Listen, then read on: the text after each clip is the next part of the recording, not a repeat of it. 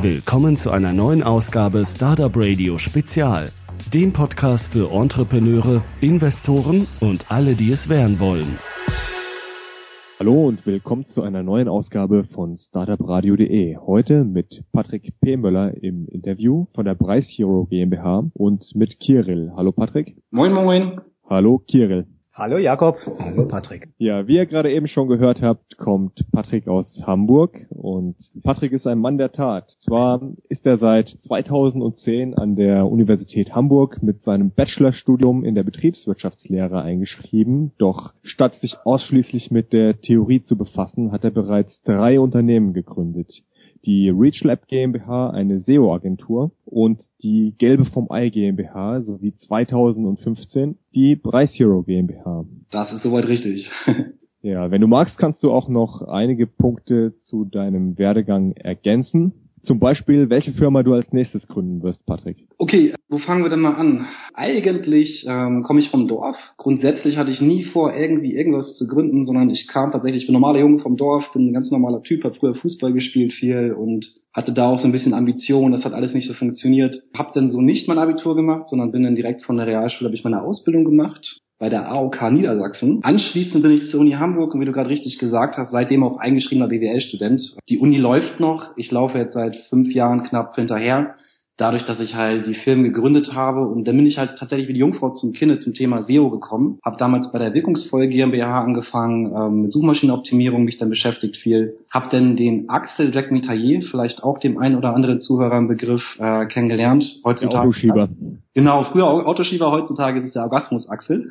er macht jetzt ja Oming, also Orgasmic Meditation und solche Geschichten. Und der Axel hat mich so ein bisschen inspiriert, halt eigene Affiliate-Seiten zu machen, so dass ich meinen Job damals als Werkstudent in der SEO-Agentur aufgeben konnte und mich auf die Selbstständigkeit konzentrieren konnte. Nun ist es halt so gewesen, dass einige Kunden auf mich zugekommen sind und mich gefragt haben, ob ich es nicht auch weitermachen kann oder ob ich sie nicht beraten kann. Und so bin ich irgendwie dann in die Selbstständigkeit reingerutscht und habe dann aus Versehen eine Agentur gegründet. Das war quasi so der Einstand. Alles andere entwickelte sich so nach und nach. Wenn man so ein bisschen das große Ganze geblickt hat, entstehen ja doch die ein oder anderen Ideen oder Inspirationen, die man was gesehen hat, wo man sagt, okay, das kann man eigentlich besser machen oder miteinander kombinieren oder und letztendlich, ähm, hast du es auch richtig gesagt, habe ich dann einfach gemacht, nicht viel nachgedacht, vielleicht auch manchmal zu wenig nachgedacht. Aber letztendlich ist doch alles ganz, ganz gut gelaufen, richtig. Ich hatte den Axel auch getroffen, der hatte mir gesagt, ich soll immer viel Content schreiben, dann kommen die User schon, möglichst guten Content. Wie bist du denn vorgegangen bei deinen Affiliate-Projekten? Hast du dich auch auf den Content konzentriert oder was war dein, was war dein Erfolgsgeheimnis? Das war ja vor fünf Jahren, muss man dazu sagen. Ne? Damals war es ja noch nicht so ganz so äh, wie heute. Damals war die SEO-Welt ja noch eine komplett andere und man kann halt recht viel mit Spam machen und Backlinks. Und wenn Axel gesagt hat, viel Content, hat er wahrscheinlich die Betonung auch auf viel gelegt und nicht auf Content. und so hat man damals doch schon so ein bisschen rumgespammt. Wobei man sagen muss, dass die meisten Projekte sogar noch heute recht gut funktionieren, obwohl man sich halt seit Jahren nicht mehr drum kümmert. Aber die, die ersten Projekte, die ich von früher noch habe, die funktionieren auch noch und äh, ich glaube, die werden auch in fünf Jahren noch funktionieren. Da muss ich dazu sagen, dass einige, die ich so getroffen habe, schon gesagt haben, möglichst viel, wobei Axel immer jemand war, der gesagt hat, gib dir wirklich Mühe und beantworte die Fragestellung so gut, wie du nur irgend kannst. Und hier, das ist mir so wichtig, dass ich es im Nachhinein noch in das Interview hineinschneide, möchte ich sagen, dass ich den Axel absolut nicht mit Spam in Verbindung bringe. Ich habe ihn auf Konferenzen getroffen, dort hat er dann seine Ladezeiten der Webseite optimiert oder auch die Darstellung der AdSense-Werbung, so dass die User möglichst mehr darauf klicken, dass die Werbung mehr Aufmerksamkeit erhält und was den Content anbelangt, hat er mir eben gesagt, such dir eine Frage, die sich Benutzer stellen, die zu deiner Seite passt und beantworte diese Frage dann so gut wie nur irgend möglich. Wie war das jetzt bei dir? War das eher so viel Content oder hast du auch Linkaufbau betrieben? Klar, also wie gesagt, nochmal, es geht da geht darum, dass es fünf Jahre her ist und damals halt ähm, schon viel Linkaufbau und Content tendenziell eher viel als gut. Wenn ich heutzutage ein Projekt anfangen würde oder auch zwei, drei Jahre später, wo man einfach ein bisschen, bisschen besseren Wissensschatz hat, würde ich dazu nicht mehr tendieren und würde da keinem, keinem zu raten. Und lässt sich mit Affiliate-Projekten heute, wo du ja jetzt gerade eben gesagt hast, dass es schon fünf Jahre her ist, immer noch Geld verdienen? Es lässt sich mit Sicherheit noch Geld verdienen, nur sind die Spielregeln halt ganz anders geworden. Wenn man heute irgendwo mit Affiliate-Projekten Geld verdient, kann man alle Kanäle bespielen. Das ist halt nicht nur SEO. Damals war es auch nicht nur SEO. Es war halt nur so, dass damals SEO tatsächlich mein Steckenpferd war. Auch anfänglich von meiner Agentur, wobei wir auch dahin geswitcht sind, halt alle Online-Marketing-Kanäle ganzheitlich zu, zu bespielen. Das Ganze auf struktureller Ebene und konzeptioneller und strategischer Ebene und halt zu controllen, welche Kanäle lohnen sich wie sehr. Das kann man heutzutage auch für den Affiliate-Bereich super anwenden. Und wenn SEO tatsächlich der Kanal der Wahl sein sollte, dann auch tatsächlich nur mit holistischen, ganzheitlichen Inhalten Nutzerfragen komplett beantworten, alle möglichen Nutzerfragen beantworten, sodass man auch die entsprechenden User Experience hat und Google auch sieht, dass die Nutzer recht zufrieden mit, mit der Inhalt der Seite sind. Sind denn holistische, ganzheitliche Inhalte? Also wie kann ich mir das vorstellen? Also ein gutes Beispiel ist eigentlich, wenn jemand nach Golf sucht auf Google. Was möchte er denn eigentlich wissen? Also was sucht er denn eigentlich? Möchte er sich über Golf, die Sportart, informieren oder möchte er sich einen Golf, VW Golf kaufen? Das können zwei komplett unterschiedliche Inhalte sein. Ne? Also ein VW Golf und Golf, die Sportart sind zwei komplett unterschiedliche Inhalte. Wenn ich jetzt Golf gut ranken möchte, eigentlich, so von der Theorie her, müsste man eine Seite machen, tatsächlich, wo man einmal sagt, möchtest du jetzt Informationen über den Sport haben oder möchtest du Informationen über das Auto haben? Und das kann man so ein bisschen weiterspinnen, wenn man jetzt eine Thematik behandelt, wie ähm, wo wir jetzt hier aktuell sind, bei preisheld.de, also Price Hero GmbH, unser deutsches Portal ist bei preisheld.de. Wenn jetzt jemand nach einem Zalando-Gutschein sucht, ist ja, ja. auch so, zum Beispiel so ein Keyword, Möchte er tatsächlich einen Gutschein haben oder möchte er wissen, wann, wann man wie den Gutschein einlösen kann oder möchte er eigentlich nur sparen? Also möchte eigentlich nur Geld sparen. Was ist eigentlich das Bedürfnis des Nutzers und was ist die Emotion? Und das Ganze muss man halt vernünftig aufgreifen, durchdenken und, und entsprechend halt den Nutzer zufriedenstellen, je nachdem, aus welcher Richtung er jetzt gerade kommt. Ich hoffe, das war verständlich. Er sucht jetzt Golf auf Google. Mhm. Und jetzt kommt er auf Breitfelden-Seite. Nein. Nee, unwahrscheinlich. Sagen wir Zalando-Gutschein, sucht er auf Google. Ja? Okay, er sucht Zalando-Gutschein auf Google. Genau. Die eigentliche Intention ist ja nicht, dass er also natürlich möchte auch ein Zalando Gutschein haben, aber die eigentliche Intention des Nutzers ist ja nicht, hey, ich möchte einen Gutschein, sondern vielleicht bin ich schon irgendwo auf dem Shop oder ich informiere mich gerade über ein Produkt, das es auf, auf Zalando gibt. Aber eigentlich möchte ich viel lieber Geld sparen auf Zalando.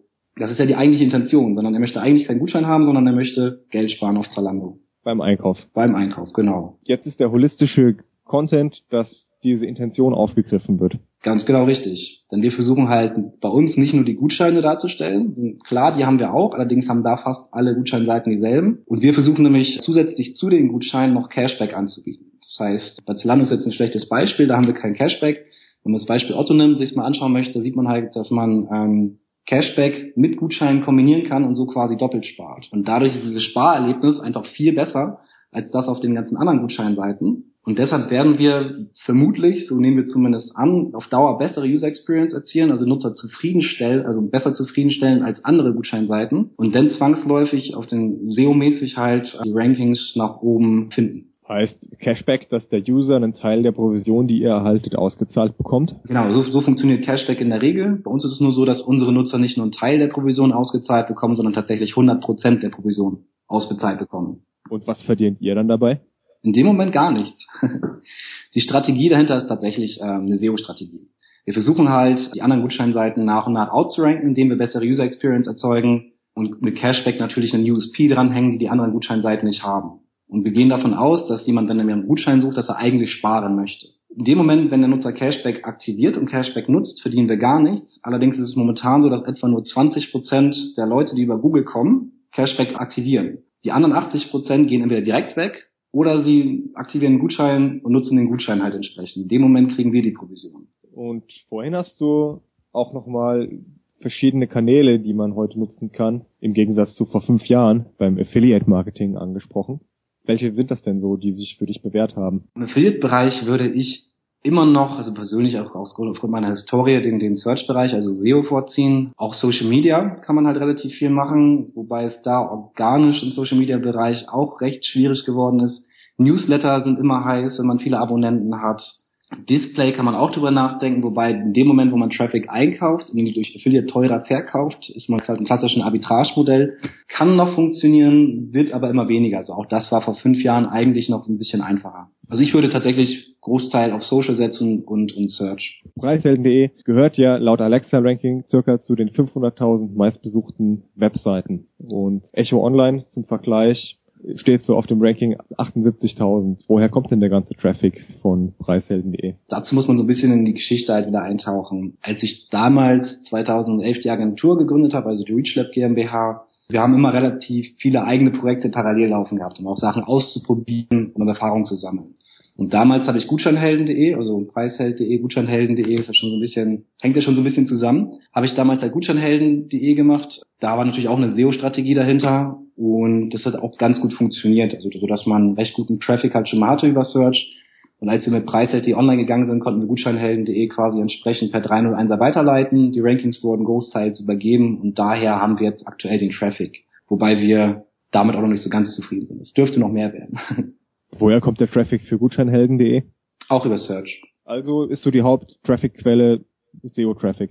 Definitiv. Wobei man sagen muss, dass gerade durch Cashback, durch die immer wiederkehrenden Nutzer, mittlerweile die wiederkehrenden Nutzer und die Direct Hits ähm, im Verhältnis fast fast so hoch sind wie die organischen Zugriffe. Verständlich, wenn er, das hast du ja auch angesprochen mit der User Experience, wenn er eine sehr gute Erfahrung gemacht hat und sagt, hier kriege ich Geld, das bekomme ich woanders nicht und dann sagt er, okay, ich gehe jetzt wieder auf die Gutscheinhelden.de Seite und bekomme halt dann nochmal Geld beim Einkauf. Genauso funktioniert's und es ist ja auch so, wenn ich jetzt Cashback aktiviere, sehe ich zwar schon in meinem Konto, dass jetzt meinetwegen 20 Euro Cashback drinne steht, das allerdings noch offen ist und erst dann, wenn das Affiliate-Netzwerk das uns ausbezahlt hat, kann der Nutzer es sich auszahlen lassen. Und in dem Moment bekommt der Nutzer auch noch eine neue E-Mail von uns, sodass er sich auszahlen lassen kann und er entsprechend auch nochmal wieder zurückkommt, mit unserer Brand nochmal wieder in Interaktion gerät und in der Hoffnung dann gerne auch beim nächsten Einkauf wieder vorbeischaut.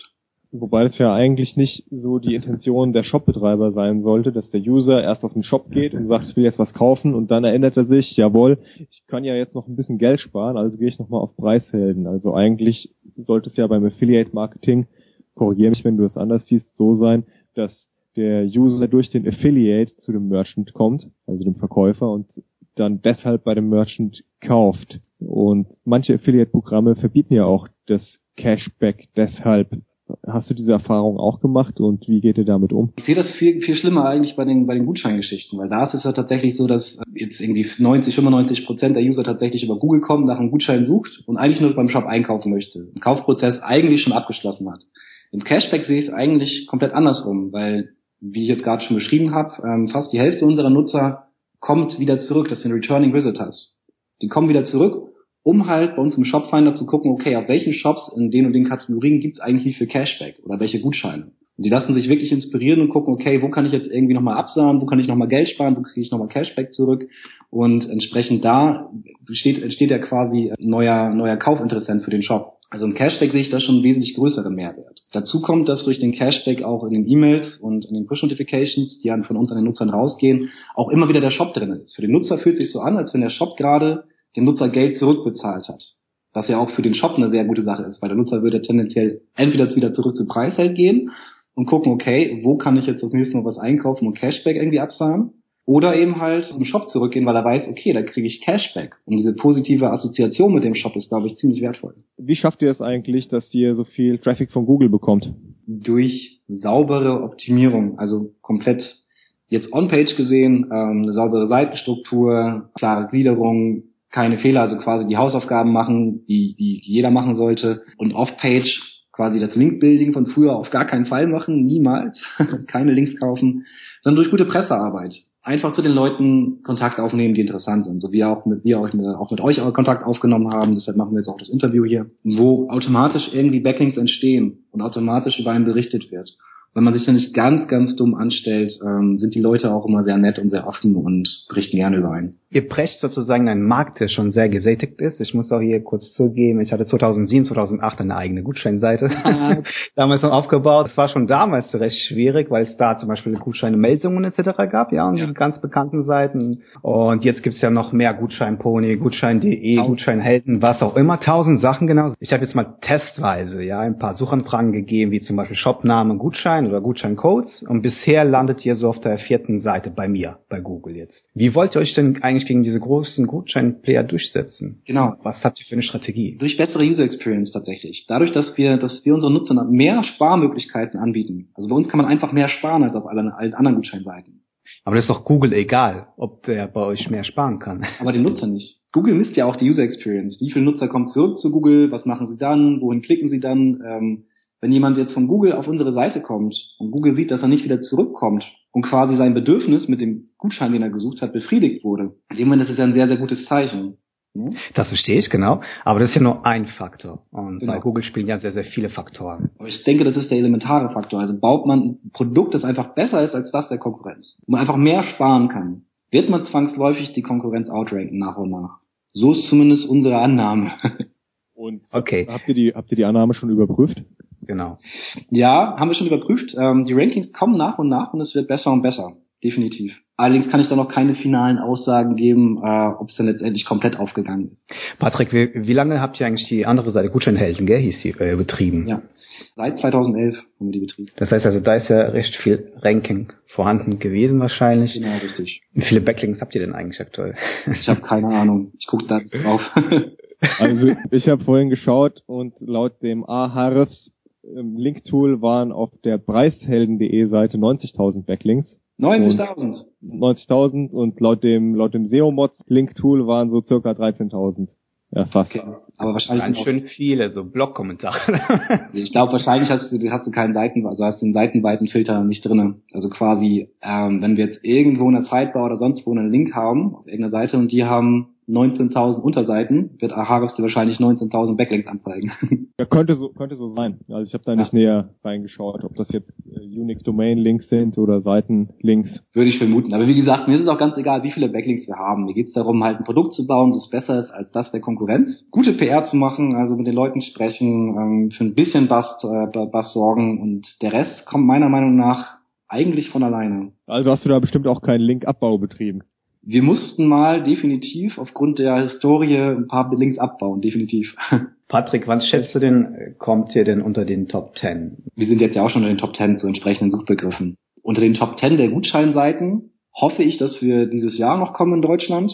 Unser Ziel ist ja eigentlich noch ein, noch ein komplett anderes. Momentan ist es ja so, dass wir nur auf Shop-Ebene sind. Wir kombinieren auf Shop-Ebene die Vorteile der Gutscheine mit den Vorteilen vom Cashback, um den Nutzer quasi so das maximale Sparerlebnis zu ermöglichen. Was allerdings unser mittelfristiges Ziel ist, ist halt nochmal einen Preisvergleich einzubauen. Und das ist ja noch ein gesättigter Markt. Im Preisvergleich haben sich die großen Player durchgesetzt. Wenn man jetzt überlegt, den Preisvergleich mit Gutscheincodes und Cashback zu kombinieren, was wir machen können aufgrund unserer strukturierten Daten, haben wir noch einmal eine ganz andere Produktqualität vorhanden. Und man ist nicht nur auf Shop-Ebene, sondern Nutzer können auch nach, gezielt nach Produkten suchen und halt nicht nur den günstigsten Preis finden, den das irgendwie auch ein Idealo oder ein Geizhals oder ein billiger.de anzeigt, sondern wir rechnen da automatisch schon die Gutscheincodes und Cashback mit rein und sortieren das Ganze quasi neu. Und in dem Moment ist quasi das passiert, was heute aktuell jeden Tag auf MyDeals passiert. Auf MyDeals gehen Nutzer daher, sie monitoren spezielle Produkte, die für sie relevant sind und gucken, wann ist da irgendwie ein Price Drop. Dann gucken sie, okay, gibt's dafür noch einen Gutschein und Cashback? Und wenn dann noch ein, also der Price Drop halt relevant ist, dass er so viel günstiger ist als, die, als der, der Preis der Konkurrenz,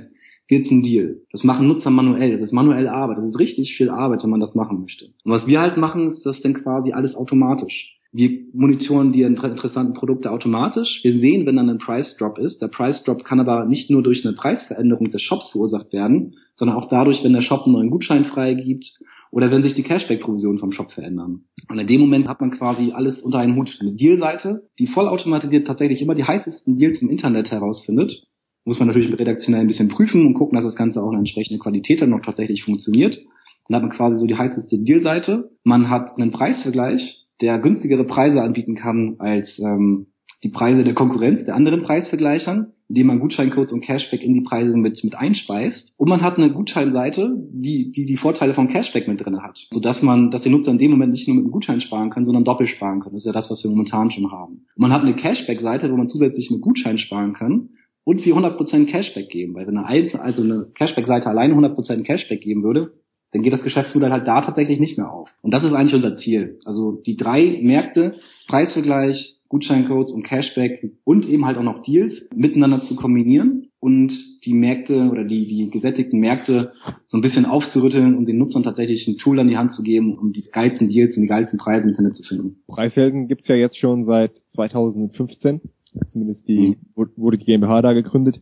Wie viel Umsatz erwirtschaftet ihr denn jetzt so aktuell mit diesem umfassenden, begeisternden Gesamtpaket? Umsatz, möchtest du da Cashback mit eingerechnet haben oder ohne Cashback? Cashback Wenn- macht, macht, Cashback macht er sehr viel Umsatz tatsächlich. Wenn, Also wenn, du, wenn du da so offen bist, dann genau, mach, mach das mal mit und ohne. Weil die Cashback zahlt ihr ja auch an die User aus. Aber um, um den Dreh ist es halt so ungefähr mit Cashback sind wir so bei, ähm, ich glaube irgendwie 25, 30.000 Euro im Monat an Umsatz.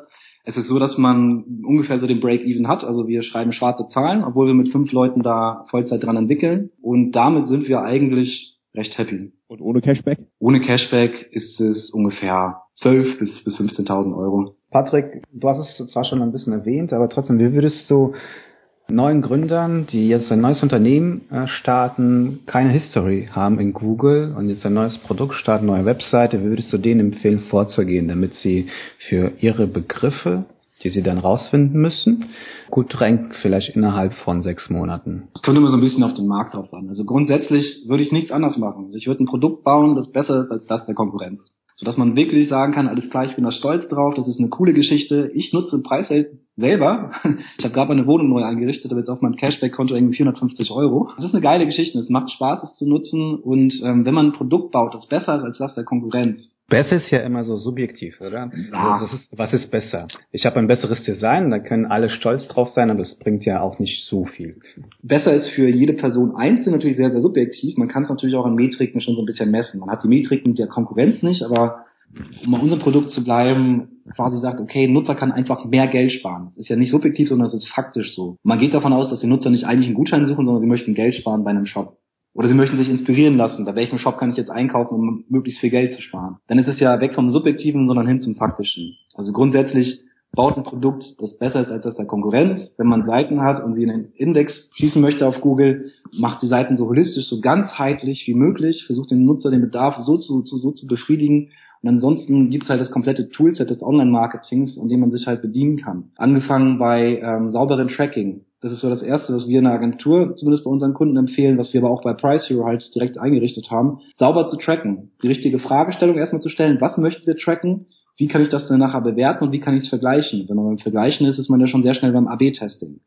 Was meinst du mit sauber? Sauber bedeutet für mich, viele verwechseln ja Webanalyse mit Tracking. Webanalyse ist ja, ne, ich kann Google Analytics einbinden und ich sehe, welche Nutzer haben jetzt irgendwie welche Seiten aufgerufen, aber es beantwortet mir keine Fragen. Fragen können sein, wie viele Nutzer haben auf Gutscheine geklickt und wie viele Nutzer haben davon anschließend Cashback aktiviert und wie viele Nutzer davon sind danach noch wieder zurückgekommen. Also das ist ja quasi ein klassisches Event-Tracking, was man miteinander kombinieren kann, um bessere Antworten zu erzielen. Und im nächsten Schritt würde ich halt auch definitiv AB-Testing empfehlen, weil AB-Testing hat A einen Einfluss auf die Conversion Rate, Heißt, von den Nutzern, die eh auf meine Seite kommen, wie viele Leute konvertieren tatsächlich davon? Je mehr Leute davon konvertieren, desto besser ist es ja auch für mich als, als äh, Startup. Und dazu kommt noch, je mehr Leute konvertieren, desto besser sind ja vermutlich auch meine User Experience. Kannst du bitte kurz erklären an einem Beispiel, was AB-Testing ist? AB-Testing ist äh, relativ simpel erklärt. Man hat eine Website und an zwei verschiedene Nutzer werden zwei verschiedene Versionen ausgespielt. Das Ganze, wenn du jetzt natürlich nur bei zwei Nutzern machst, äh, hat man keine äh, statistisch signifikanten Unterschiede. Kann man tatsächlich nicht entscheiden, welche Richtung man gehen möchte, was jetzt besser oder schlechter war, sondern muss das schon eine gewisse Nutzergruppe für haben, um sauber AB testen zu können. Und äh, sauber heißt in dem Moment für mich halt signifikant. Und dabei helfen halt Tools wie. Was heißt denn signifikant? Das ist eine sehr gute Frage. Das, das, das, das, ist, das ist auch wiederum sehr subjektiv. Wenn man Tools verwendet wie äh, VWO oder Optimizely, die haben halt eigene Metriken oder eigene, eigene Algorithmen, was dann tatsächlich dann bestimmt, was jetzt signifikant ist oder nicht signifikant ist. Sprechen wir von 100 Usern, 1000 Usern, was ist so die bessere Menge? Es kommt immer so ein bisschen drauf an. Also bei uns ist es so, wir lassen durch einen Test mit Sicherheit, wenn wir nur einen AB-Test haben, um die 30.000 Nutzer durchlaufen. Um dann zu entscheiden, ob es signifikant ist. Wenn der Unterschied jetzt nur ein Prozent ist, ne, Version A hat ein 1% bessere Conversion Rate als Version B, ist auch nicht signifikant. Wenn ich bei 30.000 Nutzern aber so habe, dass, dass Version A eine 10% bessere Conversion Rate hat als äh, Version B, würde ich das schon durchaus als signifikant äh, bezeichnen und, und die Tools entsprechend auch. Wobei auch da gilt, nicht einfach blind den Tools vertrauen, sondern auch selber nochmal nachdenken. Vorhin hast du ja von häufigen Fehlern, die in der On-Page-Optimierung gemacht werden, gesprochen. Ja. Welche sind das denn? Es sind sehr, sehr viele. Also häufige On-Page-Fehler ähm, kann man im Internet eigentlich auch überall nachlesen. Fängt dann an bei Statuscodes, quasi, ähm, wo kriege ich einen 404er zurück, wo kriege ich einen 500er zurück. Seiten werden nicht weitergeleitet per 301er. Es sind Duplicate-Seiten im, im, Index, also es können Parameter-Seiten sein, es kann aber auch so sein, dass dein, dass dein CMS halt irgendwelche Fehler hat, quasi erstmal die eigene Seitenstruktur sauber zu halten, Google die relevanten Seiten zu geben. Das sind, glaube ich, das ist, das ist so die Hausaufgabe, die erstmal machen muss. Und von da an kann man dann weiter aufbauen. Ich habe da mal auf eure Webseite geschaut von der Agentur. Von der ReachLab GmbH, da stand dann auch noch Ladezeitenoptimierung und Komprimierung von Inhalten ja. neben den Punkten, die du jetzt gerade schon genannt hast. Broken Internal Backlinks, das müsste das mit den 301 sein. Genau, das sind die 404er, die internen. Sind die Punkte, die du jetzt als erstes genannt hast, dann auch die wichtigsten? Ja, also was jetzt am wichtigsten ist, ist immer sehr, sehr schwer zu beurteilen. Ähm, es ist alles wichtig. Klar muss man so ein bisschen priorisieren, aber das kommt immer auf den Einzelfall so ein bisschen drauf an. Wo liegt jetzt am meisten im Argen? Und da fängt man ja eigentlich an zu optimieren. Grundsätzlich würde ich schon sagen, dass die interne Seitenstruktur das Wichtigste ist. Quasi, welche Seiten gebe ich in den Index? Ich möchte keine Duplicates äh, haben, also kein Duplicate Content in den Index schieben. Und wenn meine Seite gecrawlt wird, das kann ich auch mit Crawlern machen wie Screaming Frog, möchte ich keine 404er zurückgeben. Was ist denn da noch wichtig bei der internen Struktur? Zählt das noch, wenn man so Footer-Links von den wichtigsten Landing-Pages auf die Seite packt? Zählt mit Sicherheit noch. Also die interne Linkstruktur ist auch noch immer ein Thema. Es ist, es ist tatsächlich ähm, ein komplettes Gesamtpaket. Und grundsätzlich würde ich, wie gesagt, bei der Seitenstruktur anfangen zu optimieren, dann weitergehen in die Details, dann geht man Richtung Content. Und wenn man Richtung Content geht, muss man auch über die interne Verlinkung nachdenken. Wo kann ich was wie optimieren? Allerdings würde ich halt weniger für Google optimieren, sondern ich würde es dem Nutzer halt sinnvoll machen. Und wenn mein Menü es nicht hergibt, äh, ausreichend Links zu setzen für die interne Verlinkung, kann man den Footer irgendwie hernehmen. Allerdings würde ich tatsächlich aufhören, für Google zu optimieren, sondern anfangen, für den Nutzer zu optimieren und tatsächlich nur das Technische äh, für den Nutzer, äh, für, für Google machen, quasi keine Duplicates, saubere Seitenstruktur, keine 404er, 301er Weiterleitung verwenden, keine 302er, also so die, die Standards quasi. Ein größter Fehler ist ja auch, wenn man jetzt irgendwie in der Robots.txt ähm, Disallow setzt für alle Bots, ne? Ist auch schon mal vorgekommen. Kommt ein Kunde zur Agentur und fragt so, hey, warum habe ich überhaupt gar keine Rankings? Ja, ne, lässt, lässt deine Seite auch nicht crawlen, wie möchtest du denn bitte Rankings bekommen? Wie seid ihr denn vorgegangen beim Aufbau von der Preishelden-Plattform? Die musste ja einmal programmiert werden, dann habt ihr vorher die andere Plattform gehabt, wo ihr die ganzen, ganzen Traffic hergeholt habt. Genau, also grundsätzlich sind wir so vorgegangen. Im März letzten Jahres haben wir Price Hero GmbH gegründet. Carmen und ich haben uns schon Ende 2014 hingesetzt und haben quasi die, die Architektur, sind, sind das quasi durchgegangen, wie wir das Ganze aufbauen wollten. Und Gutscheinhelden.de damals lief halt auf WordPress, also PHP basiert und Preisheld haben wir einfach eine ganz andere Struktur und eine ganz andere Architektur gesetzt. Es ist eine Service-Orientated Architecture.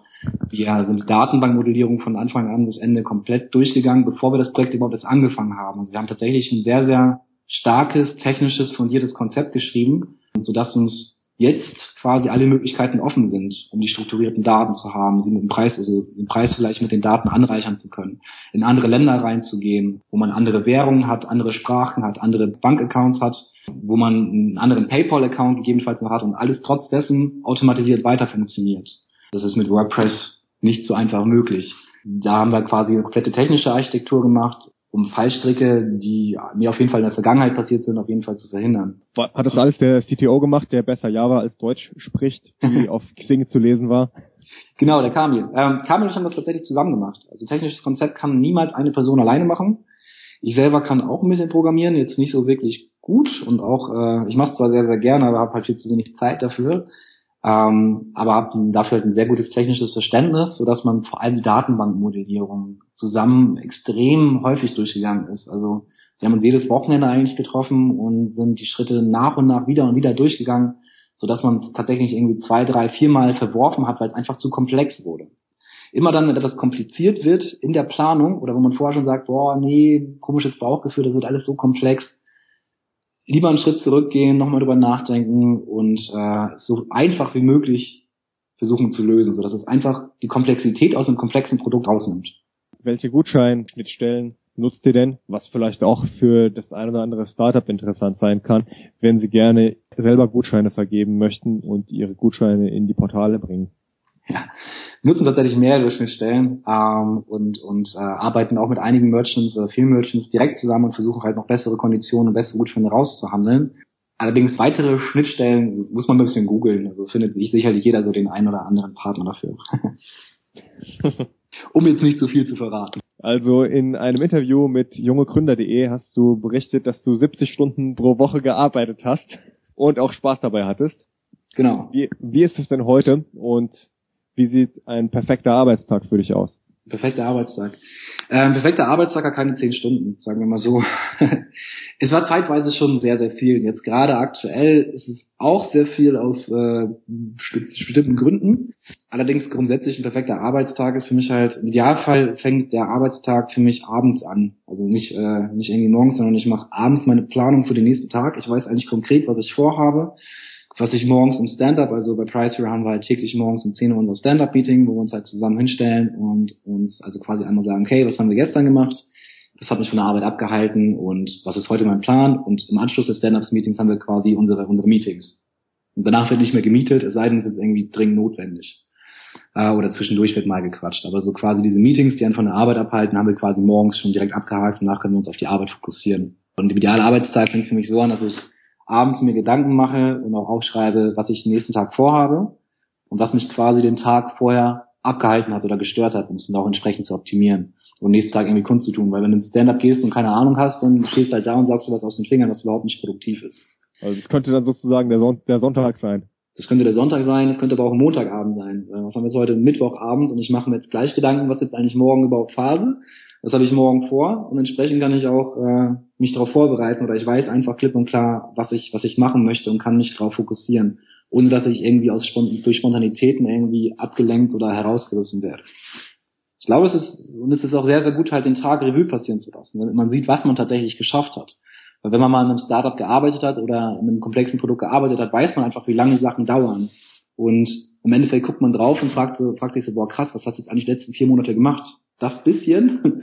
Aber das bisschen ist eigentlich sehr, sehr viel, wenn man sich mal aufschreibt und es halt jeden Abend Revue passieren lässt. Das ist auch, das ist auch eine Sache des Werkstolzes. Also gerade so im Online-Startup, ich hoffe, ihr wisst, was Werkstolz ist. Wenn ich jetzt irgendwie mit meinem Dad eine Bar baue oder irgendwie eine Treppe baue, mein Dad ist Tischler, ähm, bin ich da mit zwei Tagen beschäftigt und ich guck's mir an, kann danach daran Bier trinken und ich bin glücklich. So, geil.